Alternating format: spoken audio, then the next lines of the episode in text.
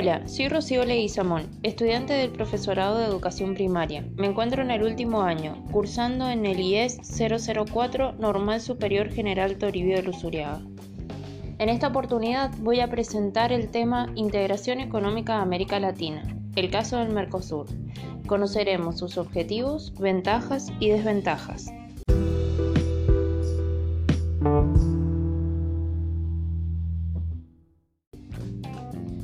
Muchos países del mundo han decidido adoptar políticas de integración económica, con la intención de promover el comercio exterior, optimizar su producción y ampliar sus mercados, entre otros objetivos. Pero, ¿qué es integración económica?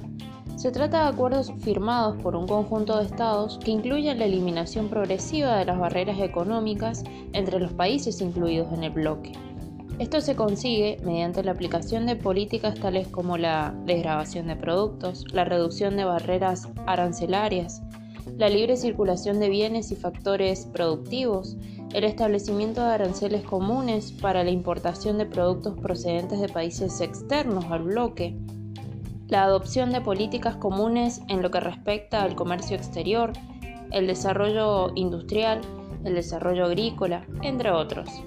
Si bien los estados que constituyen un bloque formulan acuerdos básicos en el momento de firmar los tratados fundacionales, es necesario que los representantes de los países miembros negocien permanentemente el alcance de dichos acuerdos y formas de implementarlos.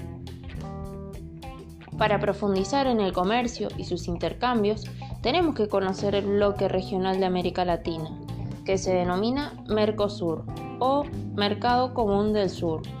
Este bloque fue decidido por algunos países para favorecer la economía más débil. Entonces, para tratar de mejorar los resultados de intercambios comerciales, cuatro países latinoamericanos, Argentina, Uruguay, Brasil y Paraguay, firmaron un acuerdo de integración en el año 1991, que se llama el Tratado de Asunción. Este grupo de países integra a partir de entonces el Mercado Común del Sur, que comenzó a actuar en el año 1995. Al siguiente año se incorporaron Chile y Bolivia en carácter de estados asociados, es decir, que no comparten todos los acuerdos firmados por los cuatro países miembros. En el año 2004 también se incorporaron como estados asociados Colombia, Perú, Ecuador y Venezuela. Este último se ha convertido en miembro pleno del Mercosur a partir del año 2006.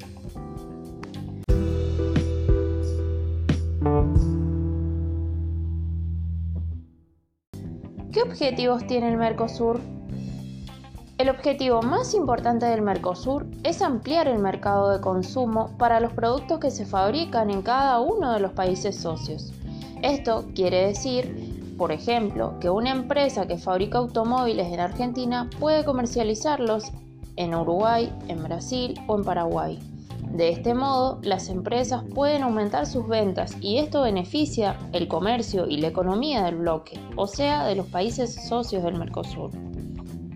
La integración de estos países en un mercado común también les permite comercializar en mejores condiciones en el mercado internacional, ya que funcionan como un bloque. Por lo tanto, pueden ejercer mayor presión para conseguir mejores precios para sus productos.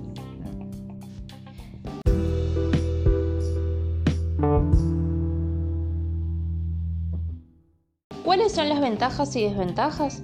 Los países que integran el Mercosur tienen distinta superficie territorial, cantidad de habitantes y características económicas diferentes. La Argentina y el Brasil son los dos países más industrializados y aportan más del 90% de todo lo que se produce en la región. Por lo tanto, existen ventajas y muchas desventajas también, que las voy a mencionar a continuación. ¿Cuáles son las ventajas o beneficios? Que hay mayor cantidad de consumidores, que hay un mayor intercambio comercial entre países, o sea que hay un aumento de exportaciones, que hay reglas comunes para comercializar con otros países del mundo y que hay mayor producción especializada en cada país. Pero hay muchos problemas o desventajas, que son la competencia entre los productores de los países miembros, que hay muchos desacuerdos respecto de la forma de utilizar los recursos naturales, que hay diferencias en la infraestructura de transporte, que hay muchas diferencias marcadas en los niveles educativos y o de consumo de la población de los distintos países.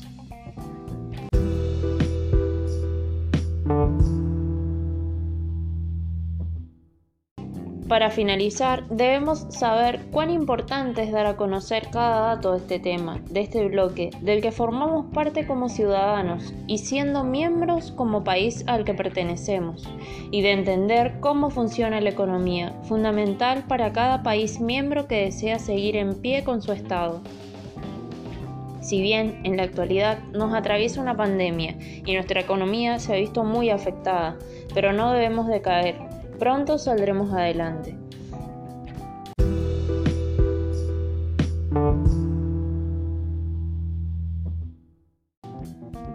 En otra oportunidad seguiremos conociendo más sobre nuestro país y continente.